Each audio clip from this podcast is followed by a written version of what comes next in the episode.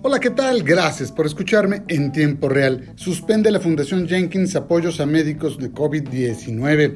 El personal médico ha sido el más importante eslabón de la cadena contra el COVID-19.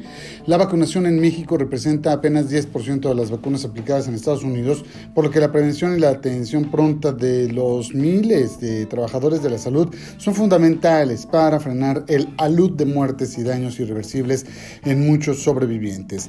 Pero los médicos acaban de recibir un duro golpe. La Fundación Mary Street Jenkins ha suspendido el servicio de alojamiento y alimentación para el personal médico que dio de manera gratuita durante ocho meses.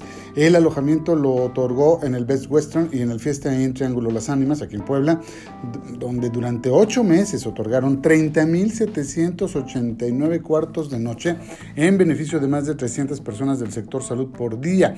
También durante cuatro meses les otorgaron de manera gratuita alimentos diarios, 21.720 desayunos ayunos en total, 20.040 cenas. La fundación les informó la decisión mediante una carta emitida el 20 de abril, misma que le comparto en redes sociales y que va dirigida a nuestros héroes de blanco, así lo citó.